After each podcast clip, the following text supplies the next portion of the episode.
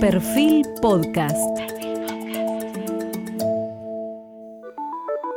Periodismo puro. Jorge Fontevecchia, en entrevista con el candidato a diputado nacional, Florencio Randazzo.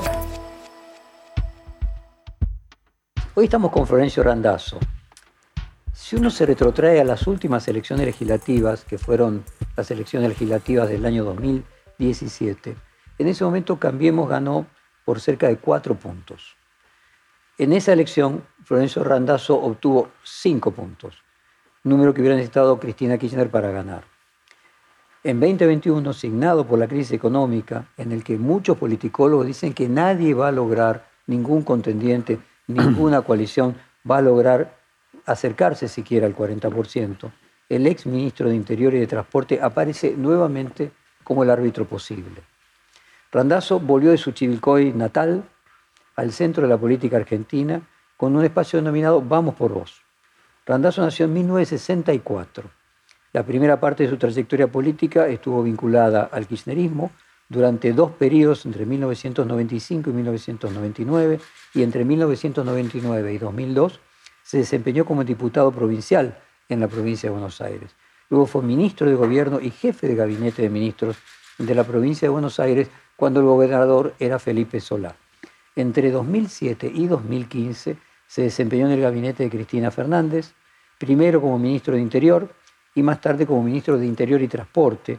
Es eh, área incorporada que lo hizo muy célebre por la cantidad de mejoras que él produjo en esa área que venía administrando y sustituyó al controversial debido. Allí marcó una diferencia clara, una diferencia clara tanto en materia de eficacia como en materia de ética hay un momento de quiebre eh, de Randazo con el kirchnerismo que se da justo cuando Cristina Kirchner decide que sea Daniel Scioli, sin unas pasos, su candidato eh, para las elecciones de 2015.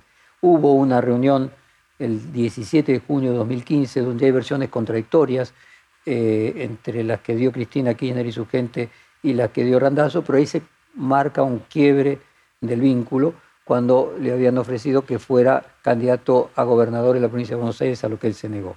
Hoy, conjuntos por el cambio, en la provincia Juntos, que busca el centro, Vamos con vos, pretende reflotar una idea de encontrar ese espacio por fuera de las listas mayoritarias y por fuera de la, de la grieta.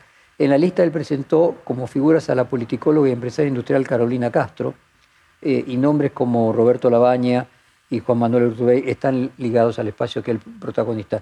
Hay que aclarar que Carolina Castro era miembro del comité asesor de perfil y pidió licencia, lo mismo que Facundo Manes.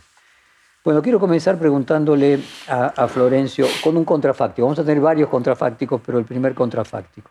Si en vez de Daniel Scioli vos hubieras sido candidato en 2015, hubieras ganado las pasos y hubieras sido reelecto, ¿cómo hubieses administrado la pandemia? Con la, con la pandemia he tomado una posición bastante eh, particular, diríamos. he tratado de ser eh, muy prudente, porque me da la impresión de que los eh, dos sectores políticos, digamos, que, han administrado la Argentina en los últimos años, han querido sacar algún tipo de, ventaja mezquina y me parece que, que, hay demasiado dolor. Digo, hay más de 105 mil muertos, eh, quien no perdió un amigo, un familiar, un vecino. Entonces digo que es agregarle a, la, angustia de, la situación, digamos, más angustia, haciendo especulaciones. Sí me parece que, la Argentina debería haber rápidamente mirado a lo que estaba pasando en, digamos, en, Europa fundamentalmente y, haber manejado diferente las restricciones, diríamos, eh, para no terminar en esa falsa dicotomía economía-salud, eh, en la cual el resultado es que, eh, digamos, hemos eh, destruido parte de la economía y tenemos un nivel de, fallecidos por, por 100.000 habitantes que está en el top 10 del mundo. Entonces, deberíamos haber mirado eso, como así también habernos adelantado a la adquisición de, de todas las vacunas posibles, porque la única solución finalmente frente a este flagelo que es la pandemia es la vacuna.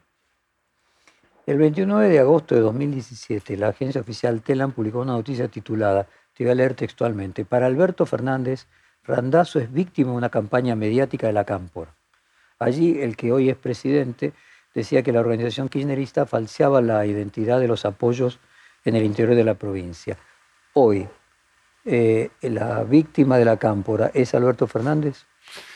No, yo no creo que, sea víctima de nada el presidente. Yo creo que finalmente él eh, decidió, digamos, eh, ser parte de ese espacio político.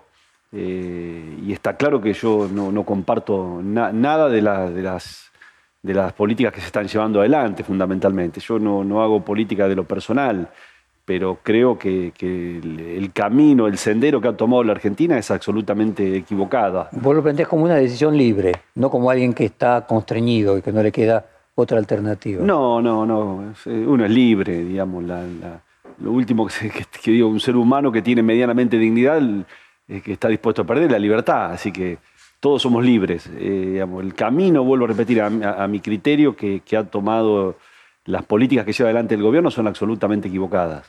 ¿Cuándo conociste y cómo Alberto Fernández? Y Alberto lo conocí en el año 2003, poco antes, cuando era jefe de la campaña de, Néstor, Kirchner, y yo era ministro en la provincia de Buenos Aires. ¿Y coincidías con las miradas que él tenía del país en la medida que lo fuiste conociendo en aquella etapa? Eh, sí, tal vez no tuve tanta relación en ese momento, sí la empecé a tener después cuando compartimos el, gabinete. Eh, yo siempre fui un hombre con una mirada más fuerte sobre la gestión. Eh, Alberto tenía una mirada más vinculada a, lo mediático, cumplía una función muy particular dentro del gabinete. Eh, y después, cuando se va del gobierno, que se va después del, en el medio del conflicto del, campo, seguí teniendo relación yo, eh, hasta que vino el año 2017, que fue uno de los impulsores para que yo sea candidato en ese espacio político, que en principio iba a tener eh, como objetivo participar de una paso con, con, Cristina en aquel momento, que por supuesto no se dio porque Cristina decidió ir con Unidad Ciudadana. ¿Y qué era distinto esa persona que hasta coincidía con vos al punto de ser un promotor de tu candidatura en competencia con Cristina Kirchner? Y no estamos hablando del siglo XIX, sino de hace cuatro años. Y era distinto, creo que el Alberto Fernández que votó el conjunto, la mayoría de los argentinos en la última elección, y que fue cambiando a partir de que asumió la responsabilidad de, de ser presidente de la nación. Habría que preguntarle a él en general por qué cambió, ¿no? Pero creo que tenía una mirada diferente sobre lo que había que hacer en la Argentina. Persistir haciendo lo mismo, eh, Jorge, los resultados van a ser los mismos, no, no hay ninguna posibilidad de, cambiar. Ahora, si uno tuviera que usar categorías eh, para explicarlo, no sé, frente a estudiantes de ciencias políticas, eh, era, hoy él se autopercibe como socialdemócrata, era una persona, digamos, con una tendencia política menos clásica peronista, para decirlo de alguna manera? Dicen, dicen que el peronismo de la ciudad de Buenos Aires, como que está acostumbrado a, perder, se mimetizó con el radicalismo. Puede ser, es un análisis interesante, la verdad que no, nunca lo había hecho, pero puede ser que sea así. Y desde el punto de vista mediático, en tu, en tu campaña en particular, ¿qué, qué, función cumplió cumplía una función también mediática. Sí, cumplía una función mediática, cumplía una función de coordinación con los referentes de cada uno de, los distritos y ayudaba mucho a la construcción del discurso frente a, los diferentes temas que, se fueron dando en esa, en esa campaña, que fue una campaña muy particular porque digamos, eh, se terminó polarizando, diríamos, una campaña intermedia, que, digamos, donde se elegían legisladores, pero por la dinámica que venía trayendo el, eh, Juntos por el Cambio, que para mí tal vez fue el mejor momento en términos económicos del gobierno de Macri, y una Cristina que volvía a ser candidata, llevaron a una polarización muy importante. De cualquier manera, sí, todo hubo 20 puntos en el medio, 12 puntos que sacó Massa, 6 puntos nosotros y un par de puntos que, que sacó la izquierda. Así que es un dato sumamente interesante. En esa coyuntura hubo 20 puntos de ciudadanos que no decidieron no acompañar ninguna de las dos eh, Tenemos parte del, escenario electoral, de Jamir avanzando con el, con el cuestionario. Vos te reuniste con Alberto Fernández después de que él fue electo. Eh, ¿Tenías alguna expectativa de poder integrarte al gobierno de él? ¿Te hizo algún ofrecimiento? Todas esas versiones que circularon. No, no, Jorge, yo no me reuní nunca con él. A ver, yo con Alberto Fernández eh, lo vi eh, después de las pasos, que ganó las pasos. Eh, le, Creo que en Puerto Madero tomaron un café. sí, en el Hotel Faena me invitó a, a comer al, Hotel Faena. Yo ahí le, me preguntó qué iba a hacer. Yo le dije, no busco trabajo, yo estoy ahora como director de una, de una empresa importante tecnológica. Le digo, pero si te animás a transformar, vas a contar conmigo. ¿Qué es transformar? Y bueno, yo le conté en ese momento cuál era mi idea en relación al tema de la, de lo que había que hacer en materia laboral, qué había que hacer en materia tributaria, qué había que hacer en materia de educación, qué había que hacer por el tema en relación al segundo paso que había que dar con la SUBE. Y me dijo, me parece bárbaro, flaco, no. Después nos vemos. Y nunca más lo vi, lo vi en realidad cuando me pidió que lo acompañe a Chivilcoy, que fue la última vez que lo vi en, la campaña. Eh, y le mandé un mensaje el día que ganó. Y el mensaje dice claramente eh, felicitándolo y diciéndole que de lo único que se iba a arrepentir y de lo que no se animaba a hacer el día que se vaya. Nunca me contestó, así que... Pero yo nunca tuve expectativa de conformar el, gobierno porque aparte creo, eh, Jorge, que eso es una decisión muy propia de quien es presidente. Tiene que tener la, libertad de elegir a quienes en realidad él se siente confiado y confía para llevar adelante políticas públicas. ¿Vos sentís que cuando le dijiste lo que vos creías que había que hacer, dijo, este hombre no sirve en esta etapa que esto es incompatible con el kirchnerismo? No lo pensé en ese momento, pero seguramente puede ser que sea así. No lo pensé en ese momento, la verdad que no lo pensé. Porque me, parecía, me parece a mí que había una gran oportunidad. Digamos, o sea, vos creías de que él podía pasar a tener un poder propio independientemente del kirchnerismo. Sí, independientemente del kirchnerismo, yo creo mucho en el ejercicio del poder que genera, diríamos, una empatía con el ciudadano común. Me parece que ese es el, verdadero poder, ¿eh? aquel que en realidad toma decisiones en función de las necesidades que tiene la ciudadanía para resolver problemas que vienen, que son endémicos en la Argentina. El tema Ese es el poder. Ese es el poder. Ese es el verdadero poder.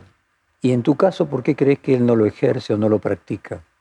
¿En mi caso? No, en el caso de Alberto Fernández. no lo sé, porque para mí eso también tiene mucho que ver seguramente con las personalidades, con la vocación que uno tiene, con, con, con las ganas que uno tiene de transformar. Digamos, yo soy una persona que digo, a los burócratas, sabía decirle a mi equipo, se los reconoce a lo lejos, no aspiran a, transformar, sino a perdurar. Hay una, hay una visión eh, que a mi criterio ha generado una, actitud refractaria de la sociedad con la política, que es desvincular la política de la gestión. Y eso es grave, porque yo sé decir también que no hay mayor forma de honrar a la política cuando uno tiene un cargo público que gestionar. ¿Qué gestionar? es facilitarle la vida a la gente. ¿En qué? En los problemas que hoy tiene la ciudadanía en la Argentina. Eso van desde lo económico hasta infraestructura, hasta laborales, hasta... Déjame conjeturar. Vos decís, el poder se construye así, sí. trayéndole soluciones a la gente que a partir de ese momento te eh, otorga lo que en psicología se llamaría sujeto supuesto de saber. Te devuelve eh, el, el poder que vos pasás a tener a partir de que hiciste algo por ellos. Ahora, hacer eso implica un esfuerzo cognitivo y un esfuerzo físico. Tenés que pelear con gente, tomar riesgos. Eh, lo que vos crees es que en líneas generales eh, los políticos que plantean perdurar es porque o no tienen ganas de hacer ese esfuerzo, o no tienen la capacidad, o, no, o tienen aversión al riesgo. ¿A qué atribuís que en esa circunstancia las personas prefieran perdurar? Yo creo que hay una combinación. Que trascender. Creo que hay una combinación de esas cosas. Primero, a mi criterio, hay una visión es demasiado conservadora. Eh, si vos me decís cuál es el común denominador en lo que fue el macrismo y el kirchnerismo, tiene una visión conservadora. ¿En qué sentido? En el mantenimiento del statu quo. En que, es decir, en no animarse a cambiar cosas que se han demostrado de hace más de 50 años que han fracasado. Es decir, la Argentina, y ahí podemos después seguramente profundizaremos en materia económica, en materia laboral. Ahí vamos. Ahora, vos como experto de lo público, ¿A qué atribuís que de, una, de un lado y del otro encuentres el mismo invariable? Que hay, eh, si vos querés, una aversión al riesgo, que sería, me parece, el primer, el Parece que Néstor Kirchner no tenía, Carlos Menem tampoco tenía. Exacto. Y, Raúl Alfonsín tampoco tenía. Sí. Creo que, eh, digamos, tiene que ver, primero creo que con las personalidades eh, y la convicción de que de, asumir riesgos, ¿no? Eh, la idea de... ¿Vos colocarías a Cristina Kirchner también asumiendo riesgos? Sí, sí, sí. Cristina, digamos, asumía riesgos, más allá de, si eran... Que fueran correctos. si fueran correctos o no. Pero en los últimos años se ha dado una política, diríamos, de no asumir ningún riesgo y mantener una situación que claramente está llevando a la Argentina al fracaso. ¿Esta Cristina también asume riesgos como la del 2011 o 2007? Y no lo sé, la verdad que no lo sé, estoy más alejado, creo que igualmente es una Cristina seguramente diferente, porque cumple un rol también diferente, eh, no, no es eh, quien, hoy es vicepresidenta de, la nación. Otra, otra conjetura, eh, viste que Baglini plantea que el teorema de él, o planteaba que el teorema de él era que en la medida que te acercas al gobierno te haces más conservador. ¿También es una cuestión de años en ese ímpetu modificador? Creo que tiene que ver, la, yo, comparto el teorema de, Baglini, pero en parte, porque a mí me da la impresión de que eh, está demostrado que si la Argentina, digamos, persiste en las mismas decisiones, eh, en, los temas estructurales que tiene la Argentina sin resolver de hace años, no tiene salida. ¿A qué pues que en el extremo el teorema, el teorema de Baglini es un oxímoron. Exactamente. Es decir, en materia. Si fracasa y fracasa y fracasa. Exactamente. En materia económica, la Argentina claramente ha fracasado en relación no ya a, digamos, a los países. Es decir, que lo responsable eh, frente a un fracaso es no seguir el teorema de Baglini. Exactamente. Hay que tomar decisión y animarse. Y aún a riesgo de tener que irse, para entender mi criterio. Aún a riesgo de tener que irse. Y con Sergio Massa, eh, tu relación, cómo, ¿cómo fue, cómo es y si está dentro de los que toman riesgo o no? No, hace años yo que no, que no, que no hablo con Sergio. Yo tengo una visión diferente de, lo que hay que hacer en la Argentina. Y a mí, me, digamos, me, eh, eh, digamos, soy un hombre de muchas convicciones, digamos, de, creer que la, ocupar o no un cargo público es circunstancial. Si sirve para, cambiar cosas y para transformar en bárbaro, y si no, no. Y no podría participar de un espacio en el cual no comparto, digamos, eh, digamos las ideas que tienen sobre lo que hay que hacer en la Argentina. Yo, ¿por qué me alejé del kirchnerismo? Porque fundamentalmente, primero, siempre me considero un peronista, aún inclusive cuando el kirchnerismo estaba en, digamos, eh, eh, eh, en su máxima expresión. Porque para mí el kirchnerismo en ese momento era más que el peronismo, expresaba otros sectores sociales, expresaba otros sectores políticos, como era parte del radicalismo. Sin embargo, se fue achicando, cerrando y transformándose en una fuerza de un grupo de fundamentalistas con una visión equivocada para mí sobre, sobre dónde marcha el mundo. Si bien uno tiene que tener una mirada, eh, digamos, eh, interesante, interesante y profunda sobre lo que pasa en la sociedad, esa misma mirada hay que extenderla sobre lo que está pasando en el mundo. No la tienen y tienen una falencia fenomenal en materia de gestión. No tienen idea de cómo se gestiona el Estado, sin entender y comprender el rol que cumple el Estado. Déjame, quiero hacer una pregunta sobre el mundo y otra sobre la gestión mundo. Vos fuiste jefe de gabinete de Solá, hoy es el canciller. ¿Cuál es tu visión de cómo está haciendo hoy su tarea? Qué equivocada la política, la, visión que tiene la Argentina sobre la política internacional es absolutamente equivocada. Desde la política vinculada a los países de la región, independientemente si nos gusta o no Bolsonaro, si nos gusta o no la calle Pou, son presidentes elegidos democráticamente por sus ciudadanos. Entonces me parece que la Argentina tener una visión más ideológica que pragmática en relación a lo que implica un espacio como, como el Mercosur para integrarse a, digamos, a, como espacio común, digamos, el tercer espacio común en cantidad de habitantes en el mundo para integrarse a, al mundo y competir y ser productivo y, tener posibilidad de que la Argentina aproveche ese espacio para, para, para que su, su, economía crezca, creo que un error, como así también el pronunciamiento sobre los derechos humanos. La violación de los derechos humanos es la misma en Colombia, en Chile, que en Nicaragua, que en Cuba. No hay posición, no hay doble vara para medir ese tipo de cosas. Y sin embargo, la Argentina insiste eh, digamos, en posiciones que son absolutamente absurdas. O la posición sobre Venezuela. Venezuela, dicho por Bachelet, eh, viola todas las reglas constitucionales y democráticas en materia social, en materia, en materia política. Entonces, digo, y si faltaba algo para eso, digo, preguntémosle, digo yo a... Ahora, Alberto Fernández y Felipe Solá no eran personas ideologizadas. No, pero bueno, sin lugar a dudas que hay algún condicionamiento en materia de política exterior. Pero yo no estoy de acuerdo con la mirada que tiene la Argentina sobre lo que hay que hacer en materia de política exterior. Y mencionaste la palabra gestión y quieres hacerte una pregunta sobre gestión. Sé, algunos opinan que el diagnóstico en 2015, cuando asume Cambiemos respecto de qué había que hacer, eh, era razonablemente correcto, pero que lo que falló es que Macri fue un muy mal gestor. Incluso algunos hasta piensan que si no hubiera estado él, hubiera estado Rodríguez Larreta y en lugar de ministro de Economía Duhovne hubiera estado la CUNSA, la situación hubiera sido otra. O sea que el diagnóstico era correcto, pero se tomó primero la medida tercera y última la segunda, y eso modificó. O sea que la gestión y no el diagnóstico, no la idea, no la ideología, era lo que estaba fallado. Vos que reivindicás la gestión como elemento crucial, ¿cuál es tu balance de los errores de gestión de Macri? No, a mí me parece que lo primero que faltó fue liderazgo. Digamos, no, no, es imposible llevar adelante una buena gestión si no hay un liderazgo definido. Para mí, eh, eh, el liderazgo tiene que tener un componente, y esto lo digo por, la, por la experiencia, tiene que ser un liderazgo que tenga sensibilidad, pero que tenga vocación de transformadora ese de liderazgo, ¿no?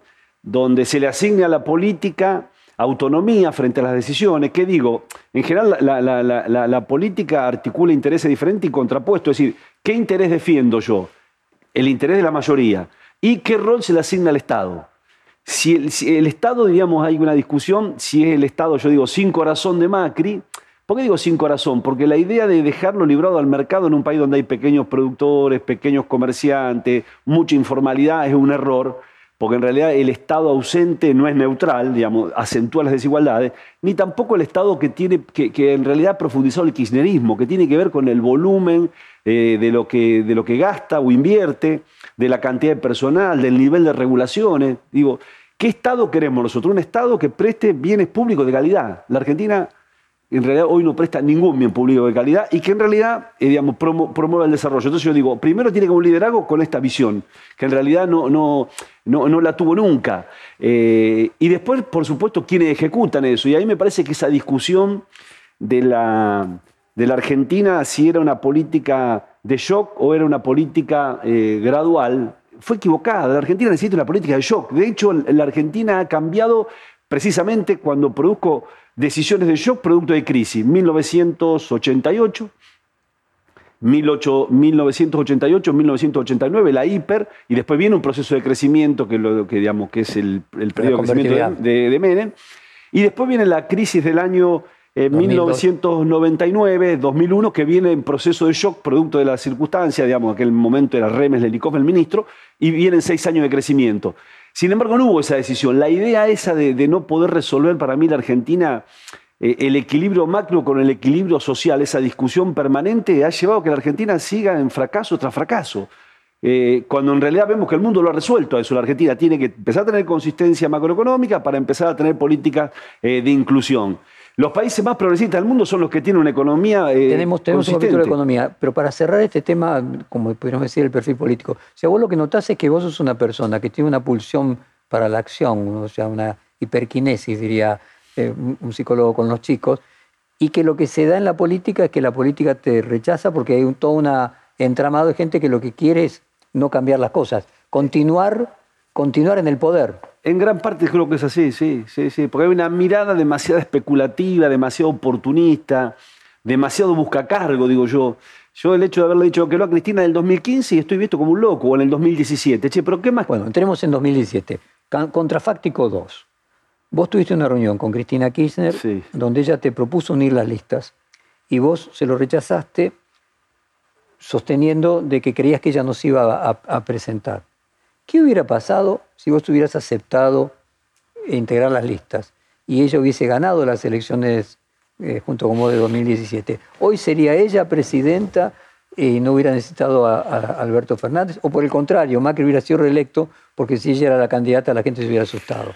Imagino que alguna vez debiste haber pensado en ese... Dos veces pudiste cambiar la historia. Sí. Pudiste cambiarla en el 2015 y pudiste volver a cambiarla en el 2017. Yo en el 2017, eh, digamos, eh, que fue el último, la última vez que la vi a Cristina y que hablé con Cristina, eh, donde ella me ofrece ser primer diputado nacional, y, yo lo acepto porque en realidad yo ya tenía una mirada absolutamente diferente de lo que había que hacer.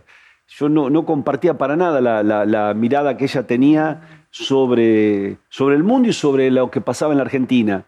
A mí me da la impresión de que de que ya en ese, en ese, momento había cuestiones que eran irreconciliables entre las dos facciones de la política, tanto el macrismo como el kirchnerismo. Porque acá se plantea desde qué lugar se resuelve esa grieta que tanto daño nos ha hecho. Y se resuelve desde el respeto, de entender que el otro puede tener algunas cosas, que la verdad absoluta se construye desde, desde verdad relativa. Sin embargo, habían llegado a un nivel de confrontación tan importante que en realidad me parece que ese camino casi es imposible. Por eso nosotros planteamos hoy una nueva alternativa.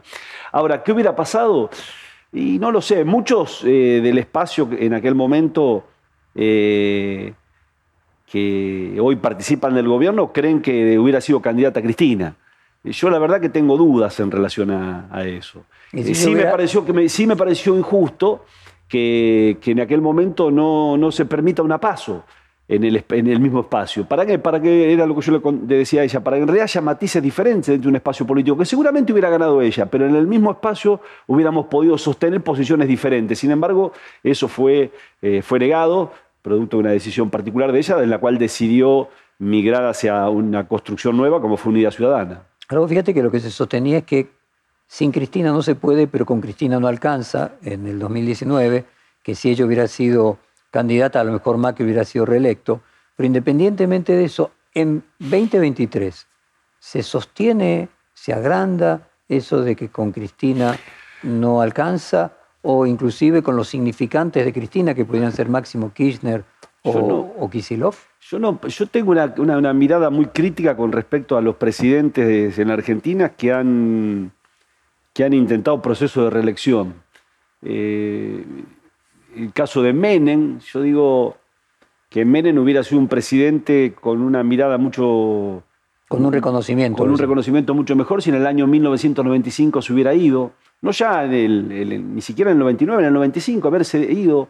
Creo que Cristina hubiera sido eh, muy reconocida si en el, inclusive en el 2011 hubiera, se hubiera ido. Me parece a mí que hay ahí una, hay una, situación de de enamoramiento con, con, ese poder que pareciera ser mágico, que les impide ver más allá, para que en realidad no, no, importe la coyuntura, sino importe cómo te reconozca la historia. La idea esta de que el presidente asume y al otro día eh, va a ser un pato rengo, si dicen cuatro años me, me voy, creo que no le ha permitido a la Argentina tener un presidente que tome decisiones más allá del tiempo, de su tiempo en el ejercicio del poder, para empezar a tener una mirada más de cómo reconoce la historia, no el tiempo actual a ese presidente. Y creo que Cristina es absolutamente un claro ejemplo de eso, en la cual hay un egoísmo enorme de parte de la política para no poder generar su propio relevo. Perón hablaba que cada uno de nosotros, cada dirigente político tiene una obligación, que es generar su propio relevo. Pero en el status quo que vos decías, que si entiendo bien a tu juicio la fuerza dominante de la política es el status quo.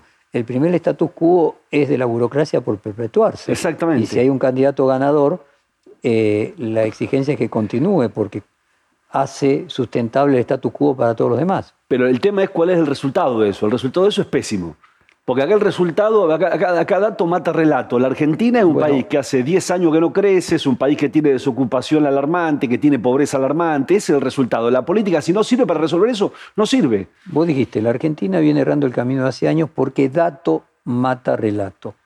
En esta misma serie, eh, hace poco tiempo atrás, el historiador Ernesto Semán dijo que tanto el peronismo de los primeros años, o sea, de 1945, como el primer kirchnerismo, ponían énfasis no solo en la redistribución, sino también en la construcción de una narrativa. ¿Puede haber peronismo sin relato? ¿Se puede compatibilizar el dato y el relato? A mí me cuesta mucho, porque yo soy demasiado pragmático. Me, da la impresión que en el se, puede, se puede construir, digamos, eh, dato con relato en la medida que el relato responda al dato. A mí me da la impresión de que en la medida que el relato se divorcia del dato, eso tarde o temprano termina mal. Y esto es lo que está ocurriendo para mí en la Argentina. Hay un relato que no se condice con los datos. La idea de un relato progresista, frente a jubilados que cobran 120 dólares, frente a 7 de cada 10 pibes que son pobres en el, Gran Buenos Aires, sobre una economía que hace 10 años que no crece, sobre servicios públicos de muy mala calidad en materia de educación, en materia de a ver, Flaco, lo que voy a decir entonces, cuando el dato diverge tanto del relato, se pierden las elecciones. Exactamente. Eh, debido, el ministro más cuestionario de la tragedia de Once, a quien vos sucediste, condenado ya en el Tribunal Oral Federal 4, eh, es muy crítico de la gestión de Alberto Fernández. aquí atribuí por lo que vos recordás esa pelea entre, entre ellos dos. Bueno, y yo estuve poco cuando, porque en realidad yo estuve el periodo que estuvo Cristina, en la cual eh, compartieron gabinete, que fue eh, ocho meses, así que no tuve la... O sea, concretamente yo quiero ir al tema, entrar en el tema corrupción. La última entrevista que yo te hice, que fue en el 2017, aún no se había producido en ese momento la causa llamada Cuadernos. Y uno de los argumentos de quien era el recolector de, de, esos recursos es que recaudaba para las campañas políticas. Vos fuiste ministro Interior, eh, uno de los latentes candidatos hasta el último momento que te bajaste. Cuando viste la causa de cuadernos, ¿qué te preguntaste, qué te dijiste, en qué, te, qué, qué parte le asignás verosimilitud, qué te interpeló a vos mismo? Yo he sido siempre también muy prudente con el tema el tema corrupción. Primero porque no me consta a mí que en el ejercicio de mis funciones Cristina eh, jamás me haya pedido algo que no, que, no, que no correspondía. De hecho, si lo hubiera hecho, me hubiera ido, para que quede claro.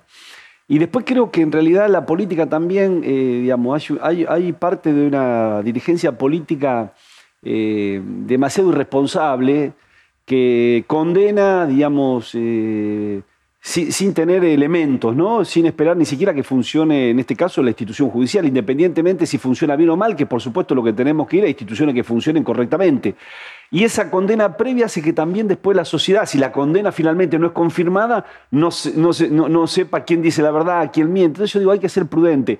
Yo en relación a la, causa puntual de, los cuadernos, eh, digamos, lo, miré con con algún grado de, digamos, de, digamos, me llamó la atención, por, supuesto, digamos, de, digamos, de asombro de lo, que, de lo que se relataba y contaba, porque parecía un cuento, ¿no? Eh, Te resultó verosímil. Y después resultó, diríamos, que más de 30 empresarios declararon que era lo que había pasado.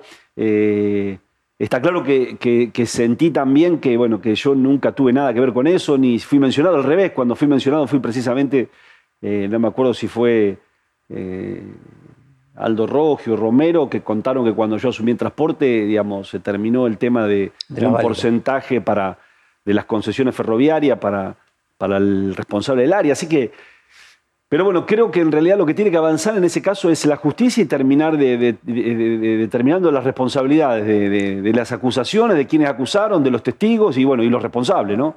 A vos te tocó ser ministro de Cristina Kirchner. ¿Crees que si te hubiera tocado ser ministro de Néstor Kirchner, hubieras tenido que enfrentar esa situación dilemática de que te pidieran algo que ibas a, renunciar? No, no, no, no. no. Yo o sea, vos no ves en Néstor Kirchner una figura... No, yo de hecho con Néstor tuve relación, no fui ministro de él, tuve relación y jamás, jamás a mí me pidió nada que no correspondía, al contrario, nunca. Siendo jefe de gabinete de la provincia, sí, que es el segundo presupuesto del país. Y siendo ministro de Cristina, que también yo tenía una relación política con él, jamás. O sea, a tu juicio, el tema de la corrupción eh, en mayor proporción en alrededor de la familia Kirchner, en el kirchnerismo, ¿es, una fantasía? No, no sé si es una fantasía, no, no, no, no puedo decir tampoco eso. Eh, Jorge, yo no pongo las manos en el fuego por nadie, para que claro. Creo que en realidad tienen que evolucionar el, proceso judicial y, ver qué, eh, digamos, qué responsabilidad tuvieron. De cualquier manera, a mí me da la impresión de que nosotros desde la política también, que es un tema muy interesante, empezar a discutir cómo utilizamos herramientas eh, tecnológicas a partir del gran desarrollo que, que, ha existido en el mundo para el, control. para el control, diríamos.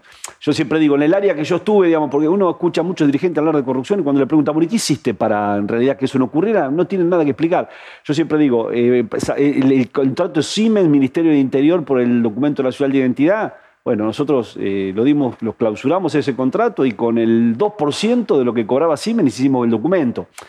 Hoy nadie se le ocurriría ir a ver un comisario para sacar un pasaporte. A nadie se le ocurriría preguntarle a un empresario qué cantidad de pasajeros transportados tiene cuando está la tarjeta sube. Eso venía de la época de Bene, de hecho fue una denuncia en ese sentido. Ahora continuaba inclusive hasta que vos llegaste. ¿Y por qué continúa tu juicio? No se había dado de baja el 98% más. No se había dado el, de baja el contrato Siemens definitivamente. Había un juicio en el CIADI eh, que luego renunció Siemens a propósito de que en realidad Siemens llevó adelante algunas obras de centrales combinadas en la Argentina. Eh, pero nosotros, naturalmente, cuando yo asumo eh, el Ministerio del Interior, la mirada mía siempre fue en cada uno de los lugares que asumía un tipo de responsabilidad, en qué podía mejorar la vida de la gente. Y eso que parecía insignificante, para mí no lo era, que era la posibilidad del derecho a la identidad de millones de personas. ¿no? En tu mirada sobre los problemas de gestión, la corrupción, independientemente de un tema moral, sí. ¿Es un grave problema es para un la grave gestión? Problema, es un grave problema, sí, sí, esto, sin lugar a duda. Se gestiona mal porque en realidad se Pero que si uno, no, si uno no prioriza, digamos, el objetivo a cumplir, en este caso, digamos, que la gente tenga acceso a documentos y prioriza eh, en una licitación de, de cuál es la empresa que en realidad mejor favorece al, al funcionario, no hay duda que eso... eh, Última pregunta afecta. sobre corrupción. ¿Qué pasó con Diego Bocio, último director del ANSES que sucedió en ese puesto Amado Vudú y después fue diputado eh, durante los cuatro años de Macri, pero alejado del kirchnerismo? Ahora está con vos, está con Massa. No, no, yo a Diego hace años que no lo veo. No, creo que está, está trabajando con, con masa, creo, ¿eh? No, no, no, no, no lo he visto, hace años que no lo veo. Bueno, déjame entrar entonces en el, en el tema de vos, árbitro electoral. Vos dijiste este país es inviable con estas fuerzas políticas y el nombre de tu frente electoral es Vamos con vos. ¿Quién es ese Vamos con vos? ¿Cómo sería el perfil de tu votante? Es interesante porque nosotros, eh, si uno analiza hoy la, eh, cómo se está dando la disputa este- entre estas dos fuerzas, eh, parece, a mí me cuesta mucho, soy un tipo demasiado racional, pensar que haya argentinos que, digamos, vayan a votar a cualquiera de estas dos fuerzas, porque los resultados son escandalosos del fracaso del macrismo y del kirchnerismo. Y pareciera ser que la noticia hoy es más la disputa entre los cargos de un sector que, digamos, que conduce o que, expresa Manes y un sector que expresa eh, en la cual la disputa es por los cargos. No he, han escuchado ninguna propuesta a ninguno, ni al kirchnerismo ni a ellos. Por eso yo tengo una mirada, digo, hay que mirar el pasado para no volver a cometer los errores que se cometieron en el pasado, pero si no hay que dejárselo para los historiadores, discutamos el presente. Entonces, en el presente, si hay una sociedad que es refractaria frente a la política, porque la política no ha resuelto ninguno de los temas importantes que eran para la sociedad, cuando uno repasa los 37 años de democracia, yo los viví los 37, más allá de que, bueno, eh, avanzamos en materia de derechos humanos, en cuestiones de género, en vivir en democracia, por supuesto que no es poco. Ahora, pobreza y economía, escandalosos los resultados. Creo que en realidad ahí nosotros, eh, la, la conformación de nuestro espacio político es una lista que exprese a la sociedad civil. Eh, claro que yo tuve presión de sectores de la política, pero desde el primer día cuando vinieron a, digamos, a, formar parte de nuestro espacio, yo le dije cuál era mi idea en relación a, la conformación de la lista y lo que yo pensaba que había que hacer. Por eso Carolina Castro, yo a Carolina Castro la conocía de haber leído algunas declaraciones en algunos medios, eh, sin embargo la convoqué con, con mucho tiempo, le conté cuál era mi idea, le dije que era fundamental que alguien de, las pymes, diríamos, y, alguien como ella, diríamos, eh, formado en una empresa familiar, que hoy era proveedora de una autopartista tan importante como Toyota, eh, pudiera ser la expresión en nuestra lista del mundo productivo. Eh, lo fui a ver al vecinalismo, el vecinalismo finalmente me propuso a Gustavo Pulti, ex intendente de Mar del Plata, un hombre que viene del desarrollismo. En cuarto término, una, docente que hizo toda la carrera de docencia, fue, eh, eh, docente eh, de escuelas urbanas, de escuelas rurales, directora, inspectora, en el interior y en el Gran Buenos Aires con una visión muy interesante sobre lo que hay que hacer en materia de educación. En quinto lugar, alguien que viene de la Universidad de La Matanza, que fue director, eh, digamos, fue el director técnico de la Selección Mundial de Karate y es un hombre, digamos, que trabaja en la universidad en el deporte, con lo que implica eh, el deporte en las universidades y más en la Universidad de La Matanza. Es decir, la expresión nuestra es eso, Jorge, es un espacio de esas características que a su vez acompañan dirigentes más reconocidos de la política, como puede ser Juan Manuel, Urtubey, Graciela Camaño, el doctor Labaña y, muchos dirigentes políticos libres del sur, pero siempre con la mirada de, digamos, que, que yo pretendí que se, se- se imponga dentro de este espacio. Ahora, ¿no? fíjate, vos mencionabas las pasos en la provincia entre Manes y Santilli. Ahora vos fíjate, eh, con Manes hay peronistas, Joaquín de la Torre, Monzó, a pesar de ser el Partido Radical. En el PRO hay peronistas, bueno, el propio Santilli, estaban en su lanzamiento aplaudiendo Miguel Ángel Pichetto, Patricia Bullrich. Eh, y si uno avanza un poquito más, el propio Horacio Rodríguez Larreta había sido eh, funcionario de Menem, Por eso, en la pero- campaña de Palito Ortega. Eh, parece haber una Yo no creo- mutación en la cultura política, ya no es más peronismo o antiperonismo. Yo no tengo- Déjame entonces Sí. concluir la, la pregunta. Si ambas coaliciones hoy son multiideológicas, policlasiales, eh, sin ninguna diferencia con la participación de peronismo y antiperonismo. ¿Cómo se construye una tercera alternativa frente a, estas, no sé cómo llamarlo, de las dos colisiones, esta capacidad de ser un magma? No, yo creo primero que, digamos, que hay más que peronista y oportunismo, que es otra cosa. digamos, el espacio de Cambiemos no expresa eh, digamos, lo que, lo que implica digamos, una fuerza como el peronismo, no, lo expresa, que ni tampoco hoy lo expresa el, kirchnerismo. Me da la impresión que hay una mirada demasiado oportunista. Como si fueran partidos de poder, para eso. Son partidos de poder, exactamente, con una visión absolutamente alejada de lo que es el peronismo. El peronismo siempre fue una fuerza de, digamos, política. ¿Podrá ganar un partido que no sea el poder? Yo creo que sí, yo creo que sí. A mí me da la impresión de que el peronismo, digamos, eh, siempre fue una fuerza, primero muy transformadora, si uno ve la historia del peronismo, con aciertos y con errores, de inclusión social. Hoy estamos frente a una fuerza política que hace asistencia a la exclusión, para hacer una síntesis, digamos, de lo que implica hoy. No hay una política de inclusión. Eh, hay, una, fuerza política que en realidad eh, no expresa, diríamos, claramente la idea de de Estado que tenía el peronismo, digamos que tenía que ver con el tema de una política distributiva, secundaria pero muy interesante, que era servicios de calidad en materia de salud, de educación, como el camino a la igualdad de oportunidades, eso se perdió, eh, la seguridad y una política de desarrollo muy interesante en la cual tenía una única, clase de hombres, los trabajadores, los trabajadores, ninguna de estas dos fuerzas políticas que supuestamente integran peronistas, cosa que yo no comparto, expresan eso, de ninguna manera. De ninguna manera. Acá el trabajo no está en el centro de escena de la discusión en la Argentina hace tiempo, la Argentina no crece hace tiempo, se sigue en un, proceso de asistencia a la pobreza con crecimiento de la pobreza, que son eh, los planes, no hay ninguna posibilidad de una política económica de desarrollo que genere empleo. Entonces, para mí no expresan de, ninguna manera lo que... Pero decir que ambos, en distintas proporciones, porque también el PRO tenía en la asistencia social una de sus eh, áreas más eh, desarrolladas, que lo que hacen es asistir a la exclusión Exactamente. Y, no combatirla. Totalmente. Y que en eso comparten los dos esa esencia. dato mata relato. Aumentó en los últimos años el presupuesto en, planes y aumentó la pobreza proporcionalmente. La pobreza se resuelve si la economía argentina logra consistencia como logró el resto de los países del mundo. ¿Qué implica esto? Una inflación razonable, como tiene el mundo. Los países en vía de desarrollo tienen cuatro y medio de inflación. La Argentina tiene esa inflación mensual. ¿Qué implica esto? Por ejemplo, tres, tres parámetros. La carne aumentó el, el 100%, la yerba el 80% y los alquileres el 50% en el último año en Argentina. Entonces, no hay ninguna posibilidad de ahorro, porque aparte no hay estímulo al ahorro, porque la tasa de interés negativa, no hay inversión y no hay capital humano. Eh, ¿A quién imaginas que, eh, o le quitaría, déjame reformular, si no hubieras, vos no te hubieras presentado, eh, tus votantes estarían en mayor proporción en Juntos por el Cambio o en el Frente de Todos? Y no lo tengo claro yo a eso. Creo que, no estarían acompañando a ninguna de las dos fuerzas políticas, que no se sentirían representados.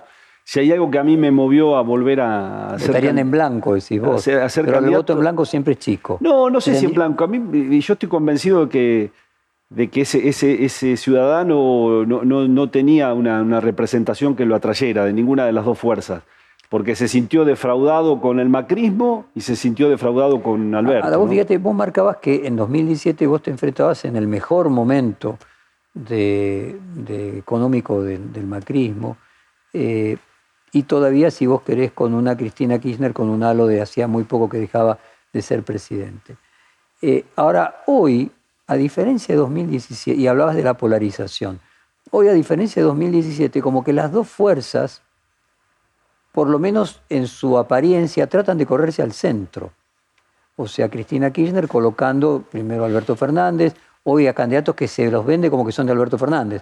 O sea, lo que vos ves es que en cada uno hay una, eh, podríamos decir, hay una eh, energía colocada en mostrar que los candidatos que encabezan la lista son de Alberto Fernández. Y por el lado de eh, Juntos por el Cambio, bueno, el propio Manef frente a la estructura tradicional del radicalismo se corre más al centro y, eh, si vos podemos decir, el parricidio de Macri también corre hacia el centro, se corren todos hacia el centro.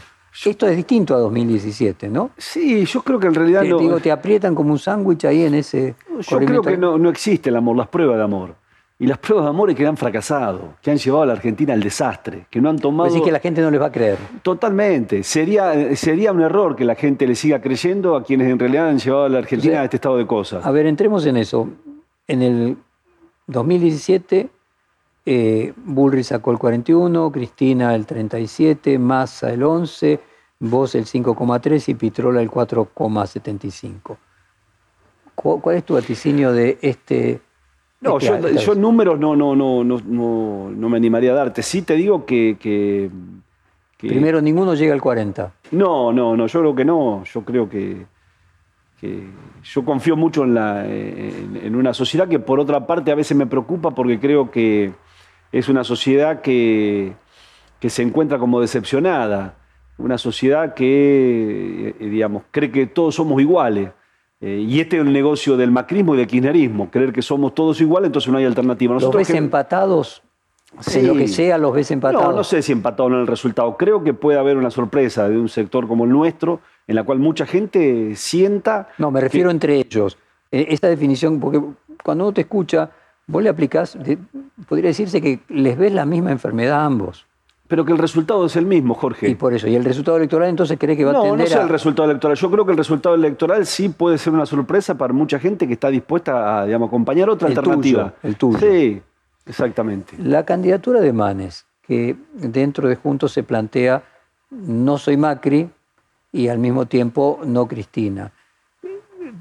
¿Compite de alguna manera con tus electores en el sentido de que, que son ni una cosa ni la otra? Pero creo que hay que hacer claro, está en el espacio que conduce Macri. Eh, no, no, no hay mucho por decir sobre eso. Están en un espacio que conduce eh, Mauricio Macri y si gana será el primer candidato y si no acompañará la lista que tiene Santilli. No, no hay demasiado. Yo eh, que tengo una gran estima por él, pero me sorprende que, participe de ese espacio político, en la cual claramente ha, ha fracasado ese espacio.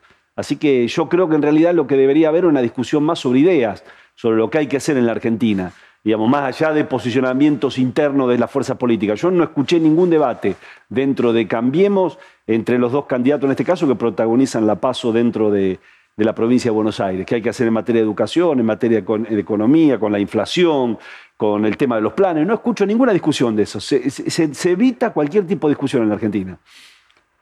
Eh, en esta serie de reportajes, Pichetto señaló que tanto vos como Juan Manuel Urtubey, comparten una mirada de un peronismo antipopulista, eh, con defensa del capital nacional, respeto por la institucionalidad, una mirada económica productivista. ¿En algún momento ves que puede haber una confluencia de todos estos peronistas eh, no kirchneristas bueno, de hecho con Juan Manuel, eh, Juan Manuel está dentro de nuestro espacio. Creo que lo de Miguel, a mi criterio, yo es algo que respeto y quiero, ha sido un error acompañar a Macri.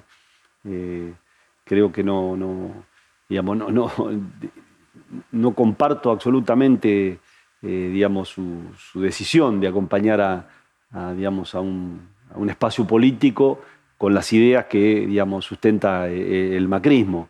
Pero bueno, son decisiones muy personales. ¿no?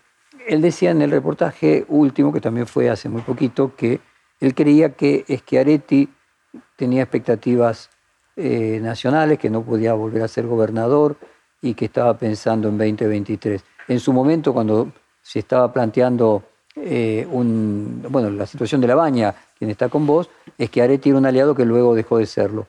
¿Cómo te imaginas el futuro de Schiaretti y de los peronistas?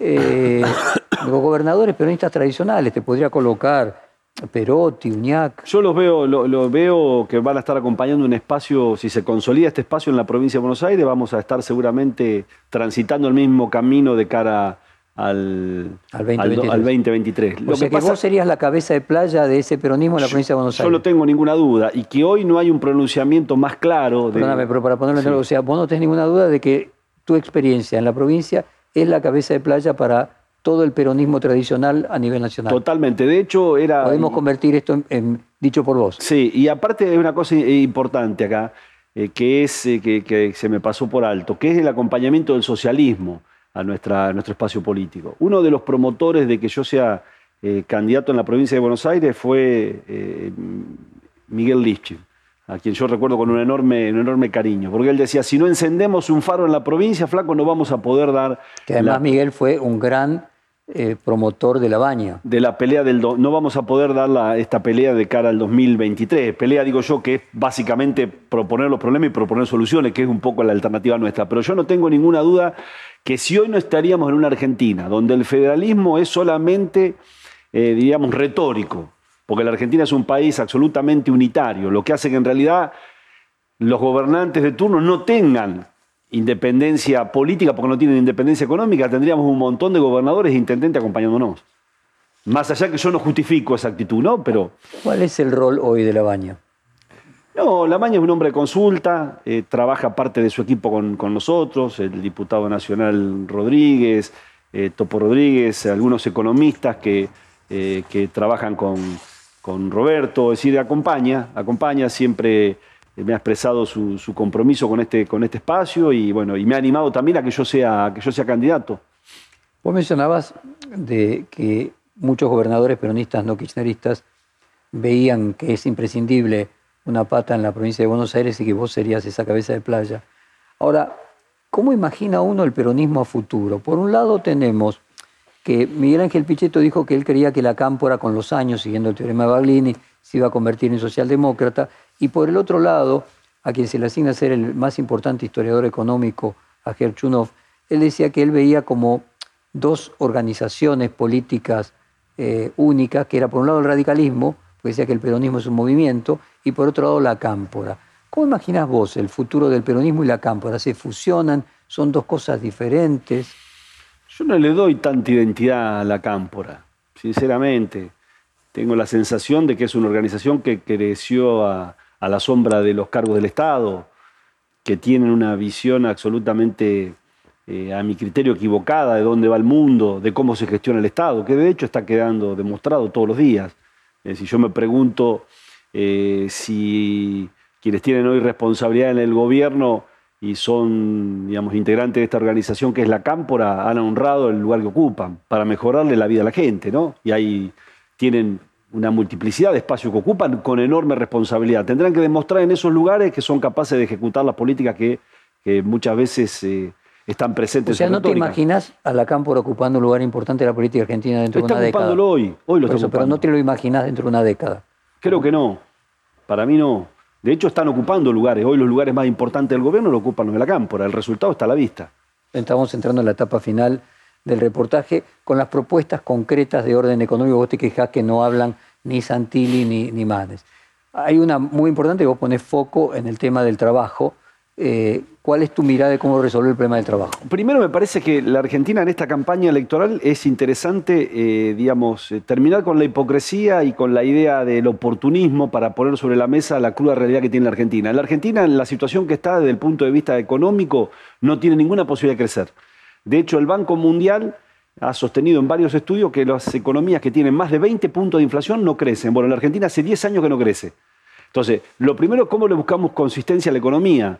¿Para qué? Para que haya posibilidad de ahorro. En Argentina no hay ahorro, ¿por qué? Porque los niveles de inflación son muy altos, la tasa de interés negativa y a su vez tenemos una política de desincentivo a quien ahorra, porque en realidad lo, que a quien ahorra no, en realidad está grabado impositivamente. Una locura. No existe en ningún lugar del mundo esto. Entonces yo digo, ahorro para que haya inversión y haya capital eh, humano. En el capital, el capital humano ahí eh, tenemos que trabajar sobre una nueva ley laboral. Una ley laboral que sea inclusiva, moderna, y, quiero que quede claro esto, porque como la, Argentina también la discusión entre la política y la, discusión de la chicana, eh, se dice muchas veces, de hecho han salido algunos dirigentes como Pablo Moyano, como Daer, a criticarme cuando yo propuse esto. Yo de ninguna manera voy a hacer nada para que en realidad se perjudique a un trabajador. Es al revés. Eh, y, ahí me llaman la atención dos o tres cosas. Primero, la negativa de, de, estos dirigentes a, poder poner sobre la mesa un tema que es un problema grave en la Argentina. La Argentina tiene solamente el 49% de los trabajadores en la formalidad, el 51% en la informalidad. Entonces, la pregunta que uno debe hacerse es ¿por qué ocurre eso? ¿Por qué la Argentina tiene ese grado de informalidad? ¿Por qué la Argentina tiene una tasa de desocupación eh, tan alto. Y ahí va a encontrar varios problemas. Primero, la inconsistencia en materia económica, que recién eh, señalábamos algunas cuestiones que, que creo que hay que hacer, como por ejemplo resolver el déficit. El déficit fiscal no es un tema de la izquierda la derecha. La idea de la categorización esta y la etiqueta de izquierda y derecha es una gansada enorme, porque la economía de mercado tiene leyes en el mundo. Leyes en el mundo. Entonces, cuando uno tiene un déficit permanente, tiene tres alternativas. O emite plata, genera inflación, licúa el salario del trabajador, se endeuda, la Argentina está pagando una tasa de interés de 16% en dólares, cuando la tasa en el mundo es negativa, ¿sí? O emite, que genera inflación. Entonces, tiene que resolver ese tema haciendo qué? Haciendo más eficiente el, gasto, el gasto público y la inversión pública. Después, mejorar la balanza comercial. La Argentina, en vez de incrementar las exportaciones, limita las importaciones. Una locura. ¿Por qué una locura? Porque la Argentina... fíjate que todo el mundo está de acuerdo con eso. Me acuerdo aquella frase clásica de los griegos de que todos estamos de acuerdo eh, con los fines, pero la divergencia en los medios. Todos queremos ser felices, el tema es cómo. Entonces, está claro que eh, esto que vos enunciás es evidente para todos. ¿Cómo, cómo lo solucionarías No está claro. Porque, ¿Por qué no lo, no lo hacen? el planteo es que para solucionarlo... No, no, pero es importante esto, Jorge, que yo te digo. Ahí vamos, que los costos del remedio... Entonces no está claro. Yo lo voy a hacer, no está claro, no lo hicieron. Ni lo hizo Macri ni lo hace este gobierno. No están convencidos de esto. Bueno, a ver, sería así vos tenés claro que se puede hacer sin que sea doloroso para la sociedad. Pero a ver, a, ver, a ver. No, pregunto, digo. Pero, que no hay cosa más dolorosa que el persistir en este camino. O sea, lo, que vos decís es que lo que no está claro es que hay gente que considera que persistir en este camino es menos doloroso que resolverlo. Exacto. Entonces yo digo, ¿Cómo lo resolverías? Yo le digo, bueno, te digo, haciendo que el gasto público sea más eficiente y más eficaz. ¿Y bajarías el gasto público lo Mejorarlo, mejorarlo. El gasto público aumentó. Déjame, déjame recordar el dato. Podemos pasar de 25 a 50. En la, única, en la última década, el 16%, 42% de, eh, del PBI. Pero podríamos decir que duplicó en los últimos 15 años. ¿Pero qué pasó? ¿Cuáles son, ¿Cuál es la calidad de los bienes públicos que presta el Estado? Pésimos pésimo, porque en realidad el tema es... tu planteo no es bajarlo, sino hacerlo, mejor, hacerlo eficiente. Y, yo lo hice cuando tuve responsabilidad. lo haces, eso no cabe duda. Bueno, ahora, si lo haces eficiente y gastas lo mismo, igual vas a tener déficit. Pero no importa, pero vas a empezar, porque la Argentina también tiene que empezar a recuperar la confianza y la idea de certidumbre, que es uno de los graves problemas que tiene o sea, Tu planteo no es producir un, ajuste, una reducción del gasto. No, es... ¿Y cómo haces para parar la inflación si no logras tener Primero hacerlo más eficaz, no quiere decir que no baje, es decir, al revés. Es cómo equilibramos el gasto, no aumentando impuestos, sino haciéndolo más eficiente al gasto. Primer tema. Pero más eficiente es bajarlo, entonces. Puede ser, sí. Después, ¿cómo exportamos, cómo mejoramos la exportación acá? Se actúa al revés. Fíjate vos lo que pasa con la carne. Se decide, digamos, limitar la exportación de carne. ¿Cuál fue el resultado? Ya lo habíamos hecho. El resultado fue que perdimos 40% de la exportación de carne en el último mes, el 20% ganó Uruguay y el precio aumentó 4,5% más que el resto de los alimentos. Lo mismo hacemos con el sector agropecuario. El sector agropecuario es un sector dinámico. ¿Qué debería hacer con el sector agropecuario? Como en realidad con el resto de la economía que exporta. Tomar el promedio de los últimos cinco años, por ejemplo, el sector agropecuario, de lo que exporta en maíz, trigo y soja, a una tonelada más de eso, sin, sin retenciones. Entonces hay un estímulo. Y si querés 50%, si no ponele. Cosa que cuando dupliques la producción tenés 50% de las retenciones. Es al revés de lo que se hace. Entonces, ese es otro tema. Y la formalidad del trabajo. Hay que llevar a que la Argentina tenga formalidad del trabajo. Por eso ahí nosotros insistimos en una ley de inclusión y modernización laboral. ¿Qué implica eso? No es retroactiva. Es el 49% de derecho adquirido. Segunda, distintas modalidades de trabajo. ¿Qué, ¿Qué implica distintas modalidades de trabajo? No es lo mismo una multinacional que una pyme que está en Loma de Zamora. Y tercero, tener una modalidad de trabajo, por ejemplo, para las producciones, por ejemplo, de software, donde ya la limitante de la contratación no es el espacio geográfico, es el mundo. Entonces hay que tener un, componente ahí. Tercero, eliminar las indemnizaciones. ¿Cómo? Con un seguro de desempleo, como lo hace el mundo. ¿Quién aporta? Aporta el empresario, aporta el trabajador y el ANSES. Y terminar con la litigiosidad que tiene el mundo del trabajo, que es una vergüenza. Esto que yo te digo, se lo preguntás a un kiosquero, a un almacenero, a un tipo que tenga un gimnasio, y te va a decir lo mismo que digo yo. Con otras palabras, pero te va a decir lo mismo. Es imposible, flaco, tomar un trabajador en la Argentina. Imposible. ¿Por qué? Porque tenés un dolor de cabeza todos los días. Y lo único que hacemos de esa forma es perjudicar al trabajador. Entonces, ese es un tema que hay que trabajar. Educación. Otro tema clave. ¿Qué debemos hacer en educación? Yo estoy de acuerdo con que el docente reclame salario. Lo tiene que hacer con los chicos en la escuela. La escuela de la educación debe declararse servicio esencial. No puede ser que sean variables de ajuste los pibes. Y te cuento por qué. La escuela pública siempre fue la posibilidad, por eso, y el peronismo hizo mucho de eso, de, en realidad mejorar la, igualdad de oportunidades. Eso es un servicio que presta el Estado, eso es una política distributiva. No es sacarle a los ricos para darle a los pobres, porque si seguimos con ese criterio, los ricos van a hacer un cliqueo en una computadora y van a dejar de ser ricos y van a ser ricos en Uruguay, o en Bahamas, o en donde sea. Entonces, tenemos que tener una política distributiva secundaria que dé servicios públicos de calidad, que el tipo vaya a un hospital público y se atienda de primera, cosa que no ocurre, que vaya a una escuela pública de calidad donde el docente esté presente Ahora vos viste, Flaco, que todo lo que vos estás planteando coincide, por lo menos en el imaginario, con las ideas que se venían a instrumentar a partir de fin de 2015. Pero, eh, que, se instrumentaron mal, no se instrumentaron. Eh, ¿No sentís que de alguna manera lo que vos estás planteando es una discusión, yo diría, casualmente de gestión, no de ideas. porque esas ideas ya existieron, no, se llevaron a la práctica. No, no, pero primero tiene que haber liderazgo político, decisión política en serio, no un enunciado. Por eso estoy diciendo que la diferencia, más que de ideas, lo que vos venís a decir es acá hay una persona que tiene la energía para llevarlas adelante. Acá hay liderazgo político y hay convicción. Yo no creo, yo creo que en realidad, eh, es más, creo que, eh, te lo decía, vos fíjate, el, digamos, tanto el, macrismo como el kirchnerismo son mantenedores del statu quo y es un negocio que resultó para ellos y que en realidad la sociedad terminó acompañando, producto de una falta de alternativa, producto de los errores de uno, de no saber cómo comunicar, expresarse. No mencionaste seguridad y hay un caso en la provincia de Buenos Aires reciente no, no hemos acostumbrado a niveles de inseguridad que son alarmantes. Yo vivo en un barrio, no vivo en un country como viven muchos dirigentes políticos. Hace 25 años que vivo en un, barrio.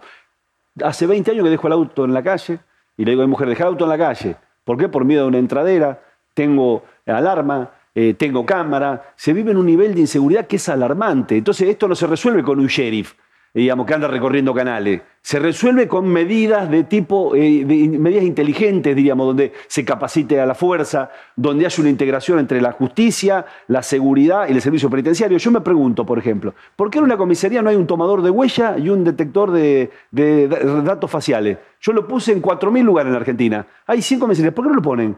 Cuando entra alguien que comete un delito, le pongo la huella, digamos, tengo la identidad de la persona, tanto eh, dactilar como facial, y a su vez me tira una hoja, digamos, con los antecedentes. ¿Cómo es tu empresa de tecnología? Y desarrolla, no es mía, yo soy director, es una empresa que tiene 700 empleados, tiene 35 años, desarrolla soluciones tecnológicas, software para empresas, eh, algunas soluciones a empresas del exterior, hace un poco de todo. Y en ese sentido, vos notás que, como hiciste eh, con el transporte, como hiciste con los documentos, ¿vos crees que para la gestión el aliado fundamental es la tecnología? Sí, totalmente. Es fundamental eso, fundamental, le aporta un montón de soluciones. Ni hablemos para el control de la transparencia del Estado. El Estado debería ser un Estado absolutamente transparente con el uso de estas tecnologías, para un proceso licitatorio, para saber cuánto se paga, qué se compra, cómo se controla. Tiene que haber gestión por resultado en la, administración pública. Bueno, hacemos un reportaje en la próxima vez que te presentes a, elecciones nuevamente. Fue un gran placer tenerte acá y mucha suerte. Gracias a vos, Jorge. Y lo único que, lo único que yo deseo es que a través de, quienes tienen responsabilidad en los medios y todo, tengamos la posibilidad de, que, de tener igualdad de condiciones para poder eh, contar nuestras propuestas, nuestras ideas, que la tenga el kirchnerismo, que la tenga el macrismo y la tengamos nosotros. Nosotros somos una alternativa eh, diferente. Creemos que la Argentina no debe ir por el medio, debe ir a otro camino, a otro lugar, y que de un laberinto se sale por arriba. Y eso es lo que estamos proponiendo. Contar en ese caso con Perfil. Muchísimas gracias. gracias. Perfil Podcast.